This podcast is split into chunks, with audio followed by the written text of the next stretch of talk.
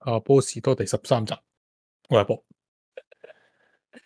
唉，啊香港時間啊，上午啊，零六四六嘅，我係阿揼啊，唉，邊個時間啊？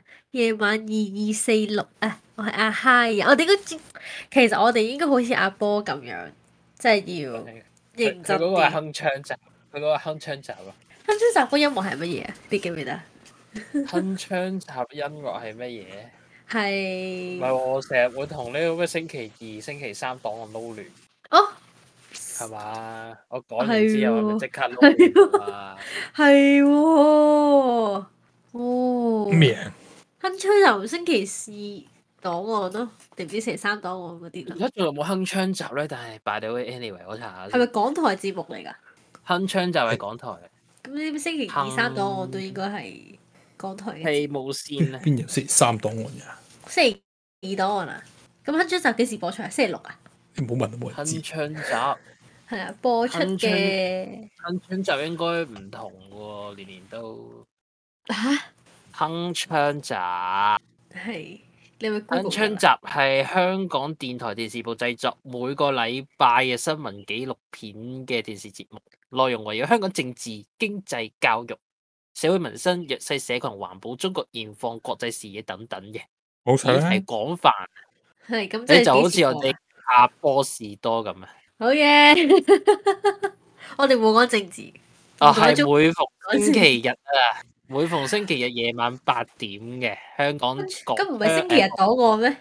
星期日檔案係無線㗎，哦，哦唔重要啊，係我哋講緊我啲主 題但咯。係阮小清做旁白啊嘛，而家冇啦。星期一日陣間阿波又喺度話我哋講咗成兩個鐘啊，講我啲廢唔話啊係，天咁仙㗎人啊啦，咁係咁㗎啦。Podcast 唔係唔係鳩噏咁做咩咧？佢唔係咁諗啊。使唔使咩冇冇講任專何題嘢好咁啊？專題啊今日即係專題真探討係咩啊？今日嘅話題啊，係有咩舊思想、習俗、行為、習慣你接受唔到啊？除咗我舉嘅例子之外，舉一堆例子出嚟，例如入屋叫人，呢個你有冇奇？入屋叫人，誒咩啊？嗰、個即係點講好啊？即係睇你父母要求嗰、個嗰、個程度係點嘅喎？即係即係有有時嗰啲父母硬係覺得你做得唔嗰、個做得唔夠到位啊嘛，即係你冇做到霎熟狗頭咁樣，佢哋佢哋就炸你型。我又覺得咩叫人冇乜嘢，咩係霎熟狗唔頭？ 係，咁有啲人屋企人要求好高嘅，一入到嚟啊，真係叫我跪埋你喺唔度，夠熱情啊！佢要跪意喺度叫。咧，佢講嘢咧就有啲 有啲問題啦，答聽唔聽得出啊？唔係，我而家分析緊，係啊，即係有幾，我而家有幾種情況。係就誒並非一啲舊思想之下嘅，即係嚟叫人呢方面，即係嚟去到一個係朋友屋企見到佢阿爸阿媽，咁你係通常咪嗌嗌噶嘛，即係好基本嘅一啲習慣嚟嘅。係咁但係你話去翻我自己屋企，因為我自己屋企就冇叫人，因為住咗廿幾年叫乜鬼啊，日日都見到你仲叫，即係你會唔會日日都叫你老豆早晨晚安嘅嘛？早晨早晨會喎，晚安呢？晚晚安係佢就哋瞓間嘅，唔時間唔同， 所以講唔到晚係所以我安啊冇話。冇講到晚安啊。午安呢？午安 嘅其實係冇阿人特講未起身咯，以前係咪有咧？即係古代咪會早午晚安都講，咩係跪安噶嘛？係咯，類似呢啲啦。即係要去要去誒、向你個即係好似即係皇宮咁樣嗰個習俗就係、個禮儀啊，就係、你一定要去朝頭早啊、晨咁早啊。如果你係呢個嘅誒嗰啲叫咩啊誒啲妃子啊嘅話咧，咁咧就會叫佢晨咁早就要去同皇后啊、太后啊請安咯。咁依家就係隨住個年代變化，咁咪開始減減少一啲叫叫法啦，係咪？誒呃即係你禮儀啊嘛，意思係，係咯，即係基於有需要先會做。我覺得就咁嗌下冇嘢嘅，係。係咯，即係正如阿就特咁話齋，係對方睇下對方 care 唔 care 呢一個習俗嘅啫，係咪？即係講講到尾，其實都係如果對方 care 嘅咪做咯，唔 care 嘅咪唔做咯，係咪咁嘅意思？係咯，唔係一即係即係例如我好 care 即係其實嘅，啊做阿阿特一定要叫我， 見到我就要叫我，點解唔叫我你？咁咪叫下咯，我話你係啲咁嘅人，唔係嗰個、個問題係你都唔係長輩，唔一定係長輩㗎。你個即係傳佢俾統習俗係向你上一級啊嘛，係咯，即係向你嘅唔係長即係上唔輩。上一級都好，你好 care 嘅，咁咪叫下咯，我又唔會少忽人。 但係你如果要求我要殺熟狗頭咁，我就寧願唔咩啦。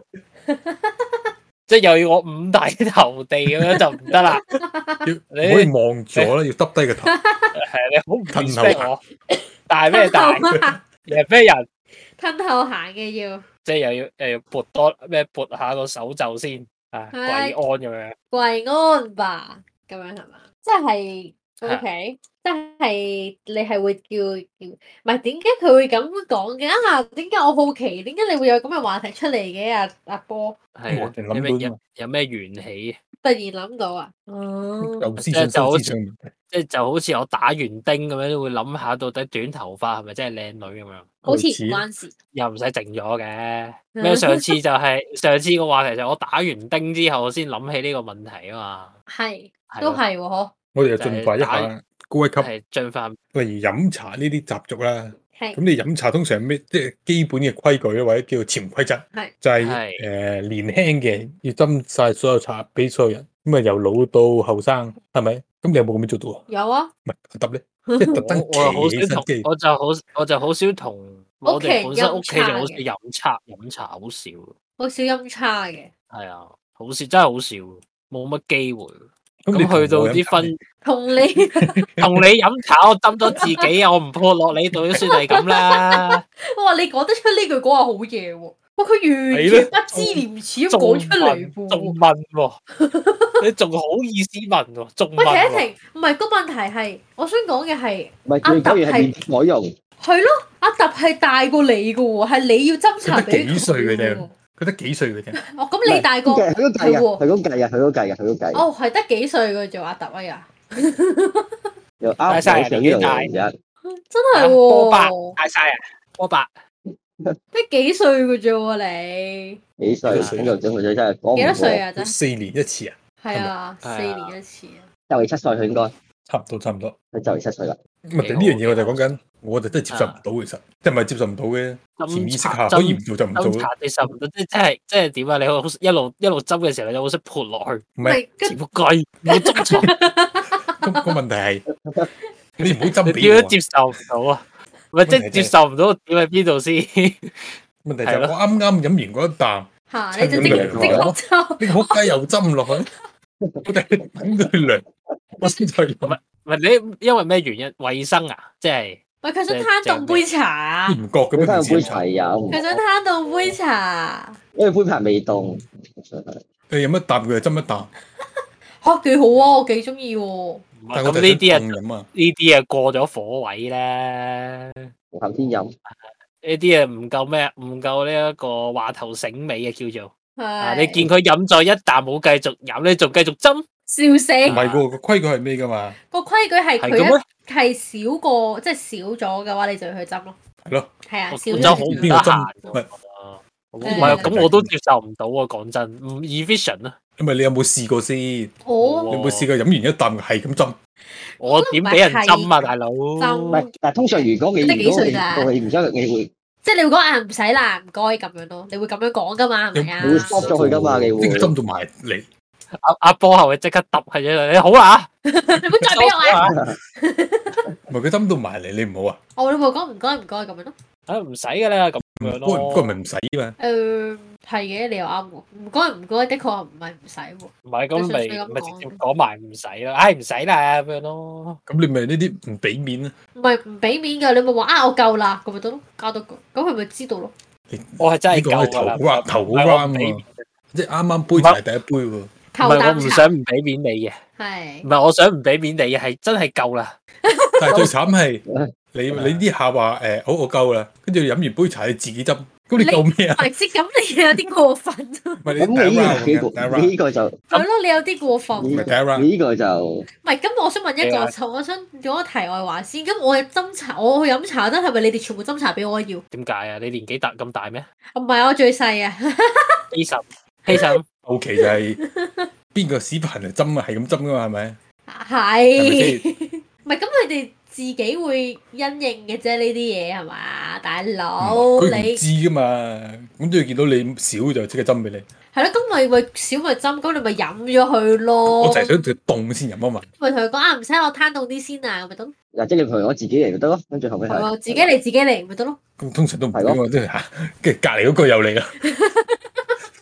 有冇咁多人斟茶俾你啊？咁把炮啊？好受歡迎咁喎。咪咯，埋波叔啊，遞埋手，原來波叔，大家都要斟茶俾佢啊，跟住你又要回禮，敲佢台，好似嗰度好辛苦咁樣敲佢台，敲下台啫。係咯，好辛苦。飲完一唔啖，嘅跟住又斟，跟住又敲，係咁，你好小事，我呢覺得啲其 OK 實好小事嘅啫喎。我覺得敲台小事，但係嗰個咩少咗就要斟嗰個窄細啲。講真，係，係咯，但係我係係會做嘅喎 efficient 嗰件事。即係我係絕對會同長輩飲茶嗰陣係會做晒呢啲嘢，即係我係好識得做，即係好識咁如果當做呢啲你變成嘢長輩咧，即係你總會老啊。咁係我當有下一代又好，或者你有啲其他嘅下一代又好，咁即係係咁你做你就會遇到呢個問你你 high 審嘅時候啦，你會唔會呢個繼續堅持呢個原則，一定要斟？誒。呃使唔使啊？唔使嘅，咁你咪斟咯，你斟完之後我咪飲咯，咪咁簡單咯。咁我咪會話啊，OK，咁咪飲咯，冇乜嘢㗎。你話，哎，你咁冇禮貌嘅，我唔會你講會咯嗰啲，我會默默地扣分咯，即係我喺我心入我都邊好已經哇好小氣喎呢啲人就城府好深啊！咁即係其實你係介意，即係你要希望堅持呢個傳統嘅。嗯我覺得呢個係要有嘅。我話麻麻地啦，我覺得即係如果上一代唔係話死好嗰有世必要啊，如果上一代上一死代死晒晒咧，咁我就唔會堅持呢個規矩。唔係啊點解有啊冇必要啊？點解會冇必要啊？係你要尊重人哋噶嘛？哇！呢、個就真係唔尊重我啦，真係 respect 你嘅啲都係你 respect 同你針唔針，我覺得咩啦？我覺得冇直接關喂，係嘅。我覺得頭啖茶你一定要斟嘅，其實某程度上 我覺得第一，我第一啖梗係，但你係你即頭係咁啖你話咩大家都要即係嘅，咁你唔知噶嘛。喂，你嗯知唔知第一啖係咩啊先？就最熱嘅啦嘛，我等咗勁耐，佢中意凍，喂又試下嚟，啊第一啖你咪斟咗，再睇下你都係攤啊點到先咯。 做。哇！我第一啖你已經完飲第一啖㗎。我接受咩啊？接我接受唔到嗰個係咩少咗要填翻落去 喎但係。冇咩人叫你，佢斟完即刻你一填即刻飲噶嘛，同時係大。咁你咪又要等啦，每次都要等十分鐘先飲到一啖。咯，你你趕住投胎咩？你有嗰時間啊？ 啫嘛，我啊覺你得講嗰時時間經，歷過先。我唔執你點等等佢攤凍跟啊住？去到後期就係大家喺度等啦，啊唔好執唔好 執，杯水係滿嘅。嚇、啊你有咁樣嘅困擾咩？你冇試過？啊即係你一即係你一路都飲唔到嗰杯茶，好嬲好嬲咁樣，佢就係咁樣咯，佢而家就話俾你聽，佢係咁樣咯，佢係嬲呢樣好嘢。嬲好嬲啊！得我哋以後冇，試過啫。我哋以後同阿波飲茶，唔好斟俾佢，等佢自己嚟咧。你話我斟飽佢， 唉，哎我驚佢嬲啊！你睇下佢水淼淼咁，幾易佢嬲飲唔唔到係，下次就啦。可以做個實驗就得㗎啦。你一飲一啖，我真係要咁斟。唔係，我覺得唔使追住佢嘅，咁你唔使咁留意佢，咁你都要食嘢噶嘛。唔係，我講你平時啊有冇遇到呢個 situation？咁又冇遇到，但係我如果我見到佢針，即係見到佢唔滿嘅時候，我咪會針咯。咁我唔係成日留意住佢話啊，我要時刻留意住你嘅，咁我又冇嘅。有 for all time always。啊，即係只要斟開，其實咁啱見到見到佢佢冇嘅，咁你咪啊斟埋咯，唔係係咯，見到佢冇咪針埋佢。咯就係啱啱飲完嗰 啖，有冇咁巧啊？我邊有咁啱口渴，你又想飲喎，係咪先？咁咁啱啫。係咯，黐線。 唔係，但係而家年輕咧係真係少咗呢啲禮儀嘅咯，即係都都睇得出嘅，即係少問題我唔覺得少咗係有問題，誒少咗點解冇問題啊？係係好事嚟冇嘅，禮即係貌將呢樣嘢唔係將呢個傳統慢慢丟淡嘅。但係冇禮貌喎。喂，咪住先，我想講咧，呢度有幾個，即係好似阿波咁樣要界定翻咁樣先。呢度有幾個幾有幾個禮數喎。第一件事係斟頭一啖茶，第一個第二個係填翻填翻滿個杯，唔係同一件事嚟喎。 唔係第一啖茶啲冇，唔係第一第一杯茶係冇問題。係係啊，我覺得我覺得斟下咪 show 到 respect 咯，我覺得足夠啊。如果嗰條好遠咧喺對面，企起身咯，咁都係行都係過去第一杯啫。咪企起身。咯，你一定要企起身嘅呢啲，咁點解唔自己我會斟自己啊？因為佢係啊長我輩對咯。俾你啦，你自己斟，喂，浸啊！咪住有圓。先盤喺度啊。我哋我哋咧二十一世紀噶啦，有個有個機械裝置咧叫做輪盤 啊，即係企你企起身咪企起身咯。咁我唔使伸隻手過去噶 嘛，有個機械裝置叫做輪盤啊，係，咪斟下咯，係嘅屌，都係第講到好一大杯件啫。事咁，我唔明。係咯，我唔明。喎。係咯係喎，你咪針咯，做咩啫？你針不下會死咩？針都肯定唔會死咧，但係你冇經歷過呢啲咁嘅心理掙扎嘅咩？好似飲唔到嗰啖茶都攞佢命 咁樣，係咯，哎呀又飲唔到 啦，飲得你咁樣佢話，誒又飲唔到啦，勁嬲勁嬲啊！係咯，嬲到我估唔癲到啊你咗會冇呢啲咁嘅心理掙扎，即係你飲飲下茶會諗呢啲嘢噶嘛？唔會啊，咪但係咪咯個問題係係你講得你講呢一樣嘢俾人哋聽到，你就會人哋就會覺得你冇禮貌，即係冇家教呢樣嘢咯。呢個呢個人哋心裏面諗嘅係我嘅嘢，意思係，如果你俾人哋知你咁諗啊，你唔會俾人知啦。你應你該而家俾我哋知道咗啦，你而家俾人知啦，你你而家我哋知啦，我應該哋我哋開 podcast 啊，肯定揾啲嘢講係啦。嘅係嘅。嚇，咁我哋全部講啲正規嘢咯。哇哦係嘛大佬好 嘢，啊大佬講咩都啱啊，聽到未聽到聽到，阿仔，阿？OK 仔， OK，阿波好嘢，OK，阿阿波好波嘢爺，係我我冇共鳴。下一個，下一個係咩啊？阿波爺冇共鳴，唔開心啊！嚇，我真係佢呢個問題好搞笑。係咯，你哋已你經想飲排好啲咁咪嘅咧掙扎。你以後同佢飲茶，你要見到佢嘴藐藐咁，你知咩料啊？就知出事啊啦，就知就知做錯嘢，你又知 道，你又知道阿波叔點解咁嬲啊？嗱，我哋你大家知道啦，大家而家嗱，我哋下次約音叉嗰陣唔好亂嚟啊，知唔知啊？係啊，真係啊，大家識做啦。睇住睇住阿波叔啊，係咪先？真係喎、波叔一陣間唔鋸你啊！所以西餐有咩好處啊？就係有人幫你斟咯，飲晒先幫你斟。唔係咯，我覺得唔係啊，佢有機會唔幫你針嘅，仲係係咯，你就針都唔佢針唔幫你針㗎喎，咁你咪入佢佢可以，咁咪好無謂咯。你唔會無謂㗎， O K，咪係所咪所以阿波接受唔到嗰個係係咩啊？幫咪接受唔到。幫人斟茶先心。 只不過可以剔除呢個傳統嘅習俗咧，就剔除佢啦。就更好啦。即係俾你一揀，誒將呢個 cancel 咗佢喺全世界咁你想 can 你想你想 cancel 邊個啊？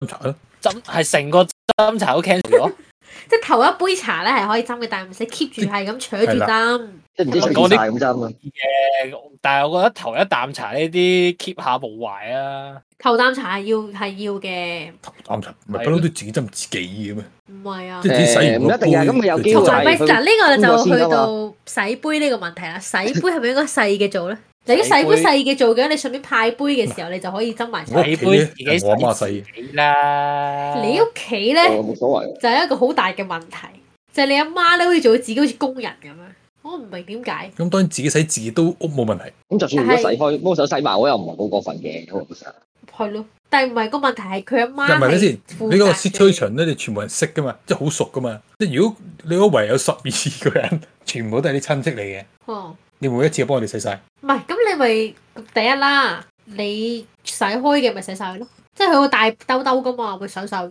十二個洗人，緊㗎。冇佢啊，你都冇計㗎，你最細喎。咁問題佢哋可以自己洗自己噶嘛，仲快過你自己個洗。唔係，咁問題就係你唔係咁，你咁問係題係長輩嚟噶嘛？佢大過你噶，呢個咪講緊個傳統思想咯，呢、個就係我哋既定嘅傳統思想咯。係可能之後新一代或者再新新一代就覺得我哋應該自己洗自己。冇啊咁嘅咁啊！你知唔知點解？係因為咧，當有呢啲咁樣嘅情況嘅時候咧，你唔會有呢個新一代呢樣嘢，係因為已經好就已經話咗俾你聽啊，你好冇禮貌，好冇家咁教唔。係呢個係你啊呢個 default，呢咁樣個係你 default 裏面，你由細到大教你就係咁啫。咁隨住時間嘅過即係去，簡單嚟講，你唔會教你嘅下一代咁樣。唔係我如果有一 cancel，我 cancel 咗佢添。呢、呢個咁嘅傳統啊，係咯，咁即係話你唔會教你下一代咁樣咯，係咪啊？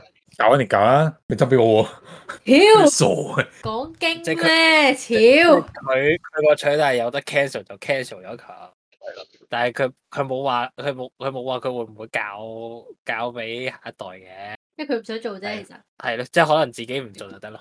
係咯。咁你不嬲都唔使做噶啦，你阿媽幫你做噶嘛。我覺得呢個就係一個問題唔咯。係呢個係客觀，一個主觀。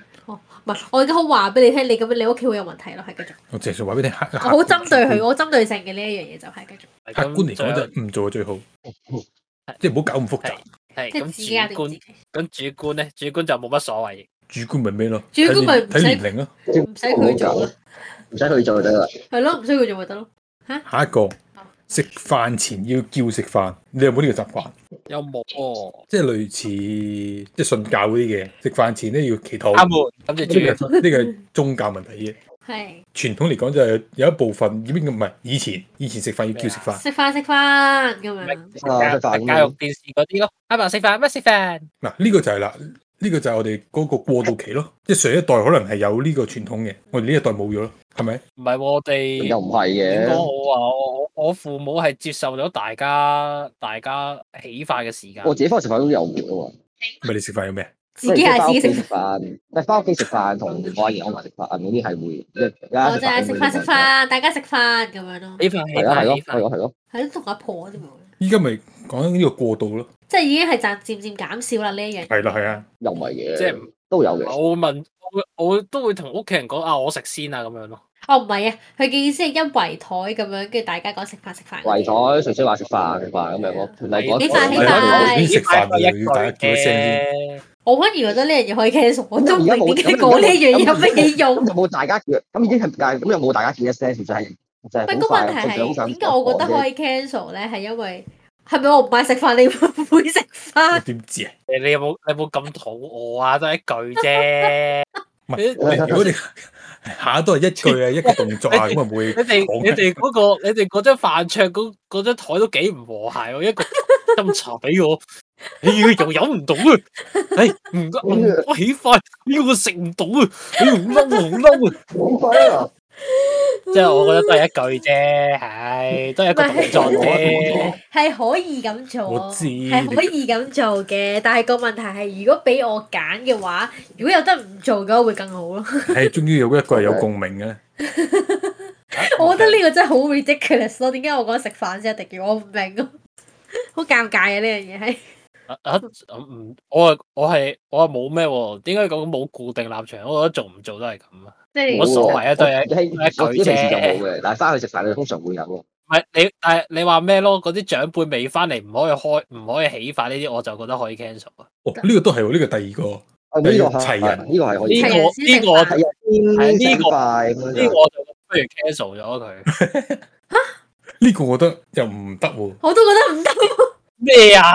點解 咁樣我唔係我我我嗰覺啲得一句嗰啲你哋，咁㗎你一句嗰啲你哋就哎呀好嬲啊，好嬲啊咁樣。唔係你諗下個情況點先，即係煮飯嗰個都未出嚟，你係咯，又食咗你又食先㗎。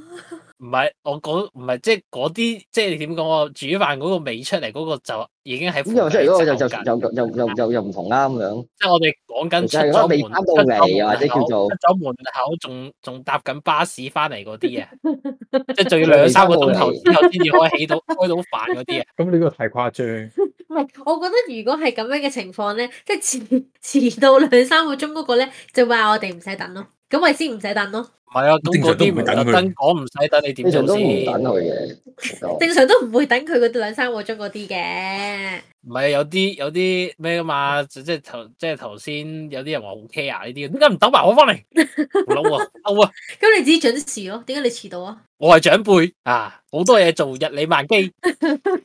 你哋呢啲嘢花靚傾啊，淨係識得喺屋企度勾啊勾啊勾啊勾啊！阿叔我咧，如果佢真係好大個咧，真係唔係啊，打爺都應該喺佢通常都喺長輩屋企食飯㗎啦。咁啊，長輩係唔會遲到嘅喎。通常你遲到，係咯，通常係你遲到嘅遲到啫啫喎。嘛，係啊，通常係後生嘅遲到嘅啫喎。即係你會去阿爺咁阿即嫲阿婆阿公嘅屋企去食飯㗎係嘛啦，唔。會係佢去你屋企食飯㗎嘛。係咯，唔會佢哋去你屋企食飯噶嘛。唔講個有嘅 livelihood 啦，唔講個少 livelihood 啦，即即即有個情況就係啲長輩應該要好耐之後，你都預期到佢哋好耐之後，即都唔講阿爺啦，即可能 uncle uncle 即成家人食飯，un 阿邊個阿二舅啊未到咁樣，咁我哋又唔開啊快啊，咁係咪咁咁點搞舉啊？個例子，舉個另一個例子差唔多嘅。啊誒，大家叫餐，咁有啲到咗，有啲未到，你等唔等？係有啲到咗，有啲未到，睇下發號施令嗰個咯唔。係我個餐啊，跟住佢又唔使我等個喎。餐未上到咗個餐有啲人上咗，有啲人未上。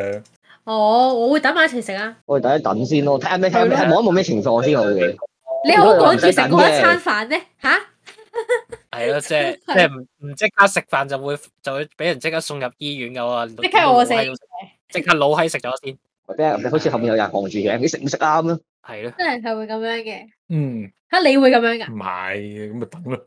切，除除非等幾啊睇下耐，長係咯，例睇如呢個下長輩面色先啦。例如你等咗十五分鐘，通常喺十五分鐘嗰個人就會講話：，誒唔好等啦，食啦食啦咁樣噶呢唔係個啊，嘛。最多你其實其實其實有時如果見到你有人你你等嘅時候，佢可能見到你等嘅時候，佢就會叫你你唔使係啊，等通啦常會叫你咪食先啱啊嘅，邊個會咁冇眼力見啊，大佬就係話啊你唔好食啊，等埋我啊，咁啊，有有啲長輩，有啲長輩真係咁噶，講唔埋嗰啲真係真嘢真係講唔埋。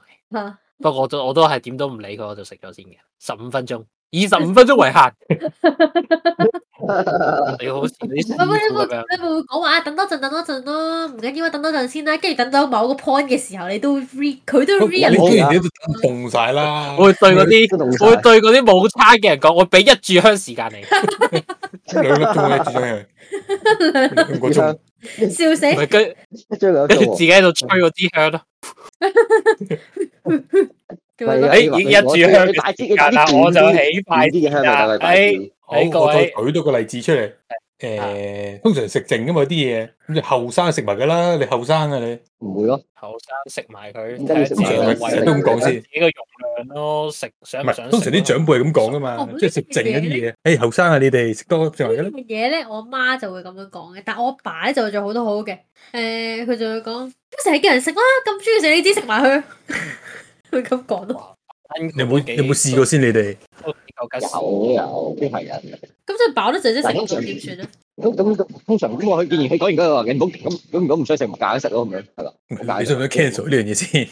呢個就一定 cancel 啦 cancel 啦，大呢個要佬話 cancel 真啦係食唔到唔使咁啊，啦大哥點食點食啫？啊？咪又咯唔，係大胃王，咪咯，你唔同佢講，你有冇試同佢講啊？我會啊， 我唔係大胃王，又會咁講，因為冇冇冇撞過喎，講真。冇咩？咪可唔能會唔會可能又唔同阿係揼食飯，佢已經食晒 咯，係咁食，係咁食，你唔好食咁多。唔係阿達一千個個可能本身就係。你唔好喂， 都唔夠我攝眼啦！啊 我仲我仲我仲我仲我仲空緊啊豆啊！阿豆我阿豆啊空，緊我。仲個肚仲餓緊㗎。啊，嗯阿揼啊，我只鮑魚咧，啊，我見你冇起飯，我食咗啦。 笑死，已經係咁樣咯。唉，但係唔係啊，OK 嘅，我覺得如果係可以 cancel 呢啲嘅話， cancel 呢個係可以嘅，係咯，非常好啊，cancel 佢呢個你唔食，跟住又要揀逼人食，咁唔係咁好咯。佢咧，佢講你老啊，你食多啲啊，你冇機會食嘅咧。逼唔到，哇！你呢啲嘢落地哇哇哇！你呢個就唔係咁好啦，啊你呢句説話，誒直頭唔 respect 啊！你呢句説話就唔係咁好啦，我覺得。佢就講你快啲食啦，冇乜幾可噶啦，食得一餐得一餐啊。又又佢講又問你嗰啲啊嘛，啊即係阿邊個邊個結咗婚咯喎，幾時到你啊？阿邊個邊個都搞咗喪禮咯喎，幾時到你啊？唉 跟住又問你人工按幾多啊？咁你退咗咁耐幾多啊？ 唉笑死！你咁樣同佢講咯，睇下會點咯。下一次出席呢啲活動嘅時候，你同佢講。應該冇乜幾可噶啦。幾好。啊但我即係喂我如果我會咩嘅話，我都會同佢講話誒，我我飽咯，我唔食喎咁樣咯。咁如果我佢都搞我又唔覺我又覺得我又覺得真係逼唔到嗯嘅，應該個應該我又冇撞過啲長輩，應該即係嚟人同我捉住佢，跟住喺度喺度懟啲嘢， 佢懟啲嘢落去口度，應該都唔該，我哋大人食餅，部長，我捉住佢，跟住將啲乾炒牛倒落你個口度咁樣。笑死！ 應該會應該未吧至於嘅，應該逼唔咪到咯嘅。亦亦或者話或者話食唔到都唔會閪你面啦，哦又唔係佢蝕咗，係咪先？係好，我哋下一個，仲有啲下一個就咩？係下一個傳養兒防老啊。一一下子上升到呢一個層面，係係咯，咯，突然間跳得咁快嘅個層嗯面，係咯，唔係輕唔係輕鬆嘅咩？我哋都仲輕鬆都可以好喂輕喂鬆喂公子食嘅，餅喎，喂公子食我哋餅啊！係咯，我明我我哋明明講喂公子食餅噶喎，而家係喂阿喂阿喂老豆阿媽食餅啦，繼續唉，咁係以前啲人係咩噶嘛？生仔係為咗等佢長大養翻自己噶嘛？呢個係好明顯一個傳統嘅一個好舊式嘅思想啦，老後嘅保保險咯，叫做可係以咁理解啦。等有等有條友照顧自己咯， 而呢樣嘢係中方嘅思想嚟噶嘛？即係西方裏面係係亞洲社會睬你對都方食就啊冇嘛，係啊，係唔係西方社會係你十八歲同我躝出去冇翻嚟，大家大家略各不拖欠。 係啦，冇咩事都冇揾我。咁亦無可否認係有一堆人受到咁嘅教育，然後係真係會養翻個老豆老母噶嘛？係咪先？係你講嘢都幾幾咩嘅喎，你唔係講即係再上一輩嗰啲啊，係即係會堅持呢個原則噶嘛？係咁跟住佢就會再帶住呢個原則去下一代噶嘛，係又再生，然後要佢哋養翻佢哋，係，其實我覺得呢樣嘢係好睇，究竟係你係咪獨生仔女咯？唔係同睇埋你揾到你幾多錢咩？唔係，睇首先睇你阿爸阿媽對你嘅付出有幾多先。咁如果佢生咗出嚟完全都 give a shit 嘅，咁你仲養佢啊？诶，放你去放你去亚马逊同泰山一齊生活咁樣。係咯，唔好咁極端先，正常啊即係，正常養你嘅。誒係咯，睇你係咪獨生仔女咯。即係冇俾誒三鹿奶粉 你食，係都冇係喂，敏感啊！喂，老細又話敏感，唔唔唔搞嘅呢啲 get。喂，可以搞啲地獄 get 嘅，我都搞咗啦。呢個公營噶嘛，呢個呢個唔敏感，我覺得。大頭奶粉啊嘛。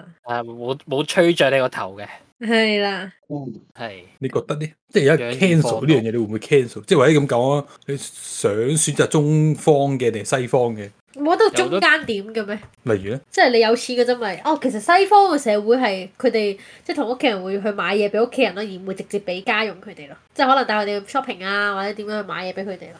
係咪咁樣啊？即係唔係直接俾錢佢哋？我唔知佢哋唔值幾即錢啊。佢哋唔係直接俾錢嘅。我問過幾個都唔係直接俾錢，佢哋嗯係好買嘢少有呢代個替 concept。咁係啊，佢哋好少有買嘢我估就唔係咯，嚇俾錢佢哋嘅咩？唔係唔係啊，即係買嘢俾佢哋都唔買。極其量係買嘢咯。係啊，買嘢咯，就係話咯，就係佢哋唔會直接俾錢佢哋咯即。係我唔會話我每個月有個固定嘅錢俾你，佢哋覺得佢哋個 concept 就係、我係一個獨立嘅個體啦，已經咁你自己都有個獨立個體，咁你自己負責翻自己啦，唔該 thank you 咁樣咯。而事實上係啊，係啊，的確係啊，但係呢樣嘢你可唔可以講出嚟啊？唔係我問你想唔想 cancel？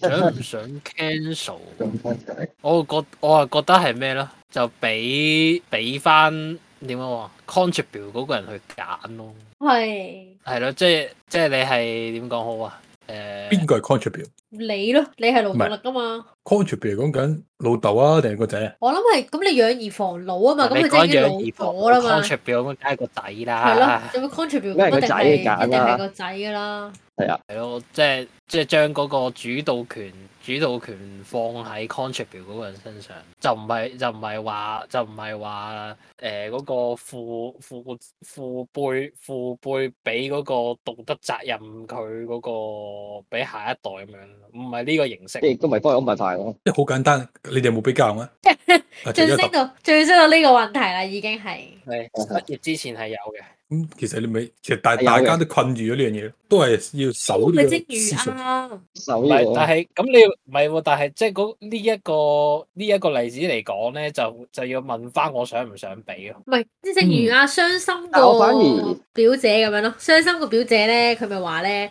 佢咪話佢屋企就係佢啱啱揾到份工，咁佢就想誒屋企就要求佢俾幾多錢，即係佢就問我哋哦啊，俾幾多錢家用咁樣，佢就揾大概我覺萬六蚊一個月咁樣咯。我反而比較佢 minor 係。 minor 意思係咩啊？唔係，我反而比較 minor 嘅係係，即係如果俾俾唔俾家呢個問題，我我反而係我要去俾幾多嘅俾呢個問題，我反而比較 minor 嘅，即係唔好幫我呢個係呢個係再嗯高要俾幾多啦，係係啊，啦，呢個係第二個呢個 stage 嘅好高問層題啦。次嘅。但係我想講嘅係阿表姐嗰個 situation 就係佢屋企除咗要去俾家用之外，就可能只係要負責翻佢細妹嘅學費咯，負責一部分佢細妹嘅學費咯。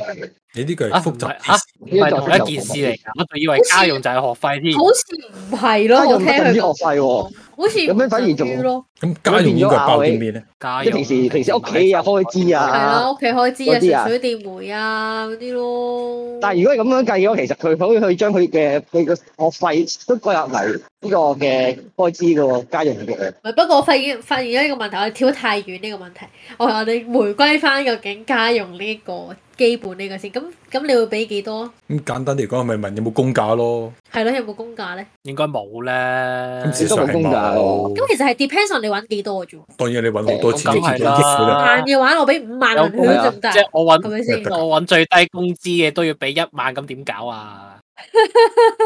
啊，你講邊個啊？ 啊，唔係即係，唉，我冇口話人 啦，講呢啲哇哇哇！我即刻我個心穿咗個窿啊！但你咁樣講完之誒，後啊我，問題我我又我我又冇所指嘅，講真講真。問題對一個普通人嚟講啊，冇話好有錢先啦。係。咁你比較某程度係對佢一個負擔嚟㗎嘛？誒係係嘅，派嘅，係嘅，咁你當然啦嗱，你你俾得家用佢，佢即係儲少錢啦，係係咪？咁即係影響咗佢之後嘅某程度嘅計劃啦，叫計劃啊、生活水平啊、生活質素啊呢啲咯，即係財政上面嘅計劃啦。係咁依家就係變咗啦，你支唔支持棄除咗佢？梗係支持啦、之前 嗱，等先，你支持唔支持都得嘅，唔支持咧就係你會帶住呢個 concept 去下一代，咁你都會有錢嘅，即係你去到六十歲你有錢，誒、你嘅小朋友就好辛苦咯，咁一個 cycle 咯。咪你冇必要睇下個強迫嘅啫，變咗係，變咗係。即係好簡單，你頭十唔係唔係誒頭五十年辛苦，之後五十年係輕鬆咁咯，變咗。哇！係但係個問題係你而家有付出啦嘛，你而家有付出到嘅時候，你就想 有啲回報。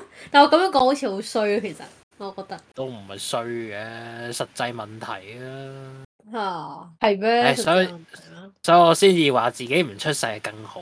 冇得你揀嘅呢個，係咯，邊有得你揀？呢個唔係你選擇嘅冇得你揀。唉喎，呢，個唔同嘅選擇喎，你 反轉。你而家揀就係你有冇下一代，啊嚇，誒唔好啊，絕對唔好有啊！This curse ends with me，呢 個詛咒啊就由我嚟斬斷，真真係嘅喎，何何必將呢個詛咒，何必將呢個詛咒帶俾更多嘅人？啊咁如果你身家八億咧，身家一百億，咁我自己照顧自己啦，使 乜下一代啫？係咯，我都會咁講喎。我又有呢個嘢喎得咯，咁可能佢咁我覺得你啫誒又亂咁溝女啊，又喺度周圍肥啊，射咩有？點知肥 做嘢速寫，問好， 你射咩？ 我想問下，問好，問係咯，你講緊啲咩啊？講三少啊，真係真係可能佢喎濫交啊，嚇無端端又多咗個 B 啊，邊個 濫交？唔係唔係到底喺度講緊乜嘢啊？究竟邊個濫交？有錢啊嘛， 有錢就會濫交。 有機會啊，成哥，你濫唔濫交㗎？你睇下新哥嘅濫交，唔係你睇到嘅，睇娛樂八卦咪知啊， 有咁先錢啊講八卦嘛，唔八卦啊 有錢人通常都偏向咩㗎？嚇，自拉波啫，可以咁講啦，要知呢個有能力去多情，係係你啱，佢佢又啱嘅呢個 point 係。嚇係咯，啊！我哋永遠懷念劉德華嘅，我哋我哋唔好意思佢，我哋永遠懷念佢返工啊我哋我哋 channel 嘅劉德華，係繼續。咁跟住咧，然後咧，你想講啲咩？冇啊，我係多錢啫嘛，咁你會唔會咁做？你會唔會想廢除呢樣嘢？梗係會啦。咁但係，咁你咪而家你而家嘅俾緊嘅錢，咪冇人冇人俾翻你 咯？而家嘅錢目標，咁問題依家係講緊你想後生多啲錢啦、定係老多啲錢啫嘛？咁肯定後生多啲錢啦、定呢個費。咁啊係，我都係咁諗。你又啱佢，佢又啱喎。咁你嗱諗下，你後生你係好多需嘢都需要錢噶嘛？係咁你老其實冇咩需要錢嘅，老實講，你真係食瞓死。係啊，話唔定話唔定，我想喺六十歲嘅時候啊，去個環遊世界咧，係咪先？你要死啦就嚟，去嗰個環球世界。哎你哇，早講啲咩環遊啊世界你？開過你啊！啊，真係都冇噶啦，其實講真，真係真心喎、你都死啦，做咩啫？ 好似有冇講好衰，但係真係咁，真係咁講啊係咪先？嚇但係個問題係有好多父母係佢哋冇俾一個固定嘅每一個月俾一個固定嘅屋企，然後佢哋要求自己仔女係咁樣咯。啊！你有有冇啲咩意有所指啊？呢度有冇啊，冇嘅冇嘅，唔使咁啊，擔唔心，係啊，問翻你啦，阿杜，我你屋企人有冇啊俾你在屋企人咧？屋企之上即係俾阿婆再或者上一代嗰啲啊。係係啊哈啊哈哦，而家而而家我我誒咩都應該點講好咧？我我父因為誒咩啊我點講我母親嗰嗰個對象就已經唔喺人世㗎啦，咁我就即唔係就係唔肯知定肯啊定啦。喺人世嗰陣時啦，唔知佢啊喺，人世嗰陣時，喺人世嗰陣時，佢佢嫁出噶嘛，即係佢已經唔係嗰個家族嘅人，所以應該唔係佢 in charge 咯，即係唔係我我我我母親去 in charge 咯。係咧咁你話我父父係父係親屬呢邊嘅，佢我父親佢直頭係咩添？自己親力親為走去照顧添，係咯，即係佢佢唔係話咩俾家用嗰啲咁樣咯，佢係直頭直頭個人去陪住咁樣咯。我一齊住噶嘛，你哋係咪啊？唔係啊，佢喺大陸，哦，係咩？O K。係啊，我一路以為一齊住添，冇一齊住，唔係你你講緊嗰個係佢老咗，跟住需要其他嘅照顧。嚇、即係你話後生嗰陣有冇有冇俾家用？係啦，即係你存在嘅時候，應我估應該有嘅，我估應該有嘅，係咯，都係有個聯繫喺度嘅。咁咁樣咯。但係每一個月固定嘅，哦咁就真係唔清楚啦。因為我好肯定我屋企人係冇嘅，我都幾肯定下，真係唔清楚啦。我老豆有，每一個月都有。佢一年嘅，唔係每個月嘅，咁所以養兒防老呢一樣嘢其實都幾幾無謂，唔係喎嗱，唔可以話無謂嘅喎。我都無如謂。果有呢個思想，咪驅使啲人不停咁生，咁人類就可以繼續繼續生存落去但嘅。係啊其實好可悲咯，你為嘅係全部係自私咯，而唔係為佢咯。即係如果你個目的係咁唔係樣好，偉大啊！佢為為咗人類，黐線，如果全部人都係你咁嘅思想，可能好多人都唔生到變咗，係啊，因為冇一個利益啊嘛。佢冇生咯。 咁我哋冇咯，地球冇人類啊。幾好啊！地球回復翻幾好啊原本咁樣，冇咩？啊而家就係太多人啊啦。唔係咧，咁多人做咩啫？But anyway 啦，咁你覺得咧？咩？係刪除佢啦，啊，意有所指嘅呢啲唔 OK 啊。跟住咧，人類滅絕啦。等死啦大家，大家 世界末日咯！世界末日㗎啦，唉，電視冇畫面啊！冇電視睇，世界末日㗎啦。好啦，今日就係咁多啦，完啦完啦，好啊好，拜拜。